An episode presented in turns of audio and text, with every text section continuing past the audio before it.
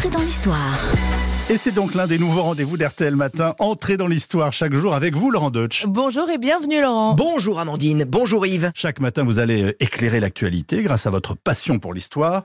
Je crois que vous tenez ce matin à nous parler de la canicule. Oui, parce que je suis sûr, chers auditeurs, que comme moi, vous avez écouté RTL cet été et que vous n'avez pas arrêté d'en entendre parler de cette canicule. Et ce matin, vous allez enfin savoir pourquoi on nomme ces périodes de forte chaleur canicule. D'ailleurs, Amandine, est-ce que vous avez une petite idée de l'origine de ce mot? Bah, ce, ce serait pas du latin, ça me rappelle euh, quelques cours un peu lointains. Effectivement, c'est du latin et ça veut dire petite chienne. Alors, je vous conseille de pas rechercher sur Google, hein, parce que vous risquez d'être euh, surpris. Non, écoutez-moi plutôt. Canicula, c'est une étoile.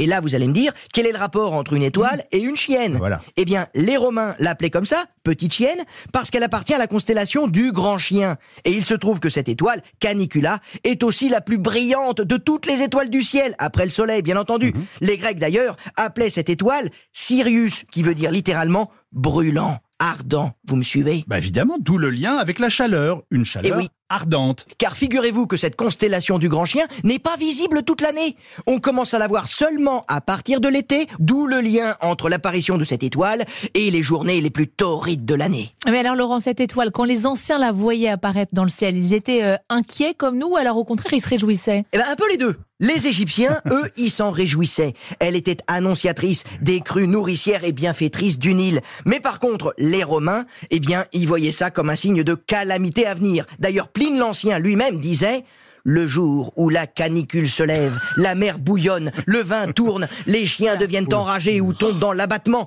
Elle cause des maladies ardentes et continue des fièvres, la dysenterie, la frénésie. N'en dites pas plus. Merci Laurent. On va tous guetter le ciel. Demain, vous nous parlez de quoi? Euh, Demain, on va parler d'un sujet qui nous réjouit tous.